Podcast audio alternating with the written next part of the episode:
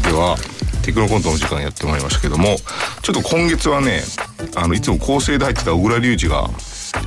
トークの会はね休みということでえー、エアさん兄弟の次男三男がスタジオにいますよろしくお願いします次男です三段ですよろしくお願いしそましすて、えー、今夜はね、えー藤原さんをお迎えしてはい、藤原です。よろしくお願いします。はい、えー、ちょうどねこの放送日が2月14日、お、バレンタインデーとバレンタインデーか。バレンタインデーのネタってなんか作ってた無駄作りああ、ありますね。自分の顔をチョコにしたってやつ と。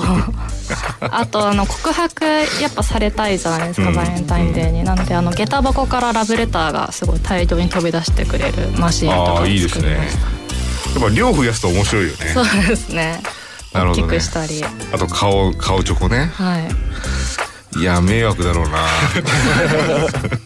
迷惑ですよね、うん怖いですし、いいよねはいちょうどいいやつだと思いますけど、はいえーちょっと未来のバレンタインデーをね考えようかなということなんですけど、そうですよねなんかバレンタインって結構日本独自の文化じゃないですか、そうなんだよ発ね展の仕方というか、うんなんか私が中学生ぐらいの時って友チョコってあったんですよ、うん友達同士でもうあの男の子にあげるんじゃなくてもう女の子同士で交換するっていう文化ができて、でなんかそこで人間関係が分かったりとか友達だと思ってた人にあげたら 用意してなかったりとあかーそういう悲しい出来事とかこっちはこう手作りで手間を込めて作ったのに向こうからはこう市販のチョコをなんかあのパックのチョコの1個だけもらうとかうんなるほどねなんかそういうこう人間の そうだねなんか闇というか深いところそうだがねこうあらわになるイベントででもこうやめられないじゃないですかもう始まったもそのうだはよ。ねどんどんこれからいろんな方向に進化していくんじゃないかなって思いますね。そうだよね友達具合がか可視化されちゃうっていう値段も見えちゃうっていうねそうなんですよね。恐ろしいねそっかそっかだから必ずしも恋人同士じゃなくてうん、友達もねあるかありますし。まあ、なんかその好きな子じゃなくても義理チョコとかもあるじゃないですか、ねなんかこう複雑な人間関係がこう表面化するイベントだなって思ってそうだよねでも僕はなんかそういうチョコレートの文化嫌いだって口外しててああ中高は特に言っててそういうすでにあるものは否定して新しい文化を作ろうみたいなことを当時から思っててこう僕は肉しか食べないとか当時言ってたの、そしたらなんか下駄箱にに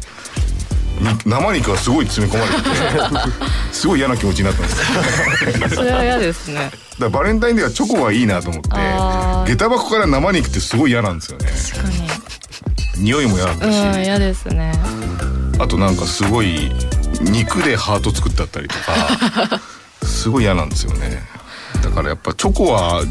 なくなんないかなあーチョコっていうのがベストかもしれないですよねでもなんか健康志向とかが人類にとって大事なものになったとしたらもう虫歯にしかならないから、うんすごい体にいいやつをとても大切な人に体を大切にしてもらいたいから送るみたいなそうですよねだってそんな大量にチョコもらってもやっぱこう体に悪いですしそうなんだよ気遣える人間としては体にいいものを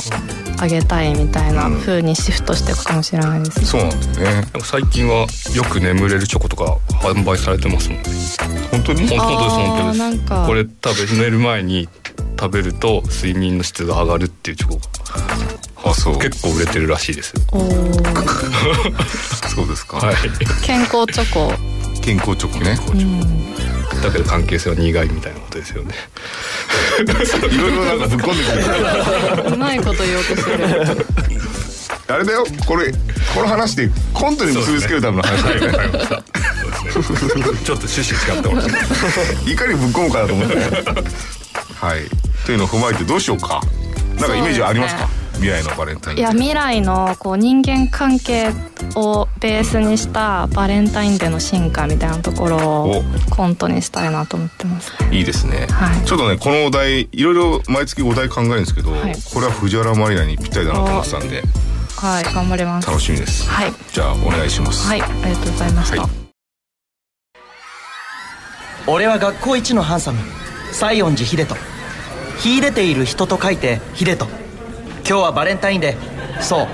チョコをプレゼントして好きな人に気持ちを伝える日西園寺さんなんだいあのこれ私の気持ちです受け取ってくださいサンキューキャー渡しちゃったそそれじゃあ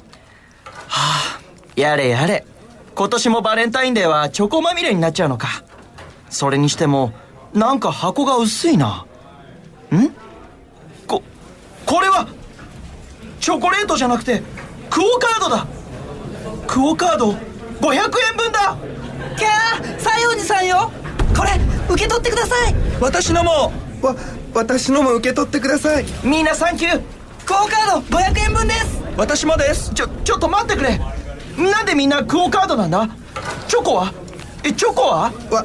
私は頑張って手作りしましたクオ・カードを手作りペット樹脂を溶かして固めただけなんですけど板チョコを溶かして固めたみたいに言われても今年も西園寺はモテモテだなせ先生おおもうクオカード1500円分ももらってるじゃないかどうなってるんですか女子たちがチョコじゃなくてクオカードをプレゼントしてきます怖いです俺怖いです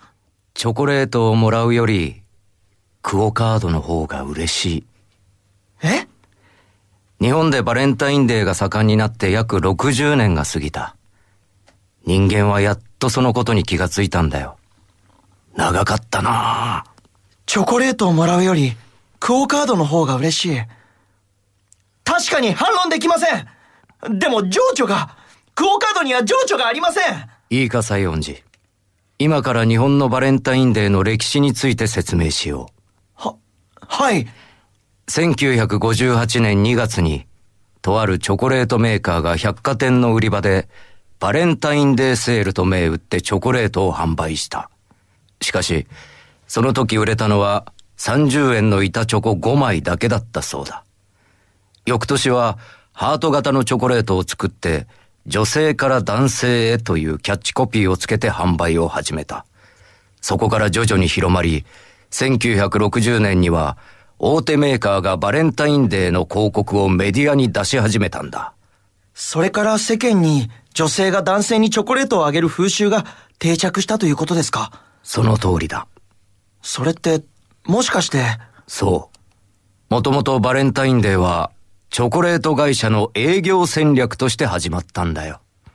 お前たちは、大人の金儲けに勝手に情緒や愛を生み出していただけなんだよ。そ、そんな、そう落ち込むな。チョコが欲しかったらクオカードで買えばいいじゃないか。そういうことじゃないんですよクオカードより手間暇かけて作ったチョコの方が気持ちがこもってるじゃないですかクオカードは、これまでに色々な人が我々に送ってきてくれた。個人情報を漏洩された時、会社の金でビジネスホテルに泊まった時、どうでもいいアンケートに適当に答えた時、お前も今までの人生でクオカードをたくさんもらってきたはずだ。その時どう思ったどうって言われても、ラッキー、ラッキーラッキーって思っただろそう、ラッキーなんだ。クオカードをもらうことは人生において小さな幸せなんだ。小さな幸せ。女子たちは気持ちを寄せているお前にこのような小さな幸せを感じてもらいたくてクオカードを選んであげているんだ。お前はそこに気持ちを感じないのか愛がないというのかせ、先生、俺分かったよ女子たちの俺への気持ちがこのクオカードに詰まってるんだね分かったらとっとと授業に行けでも、お返しはどうしたらいいんですかホワイトデーにクッキーをあげていたけれども、もうこうなったらクッキーなんてしょうもないものをあげられないですよ JCB ギフトカードよわお返しは !JCB ギフトカードでお願いします西園寺、そういうことだ。ちゃんと3倍返しするんだぞ。とほほ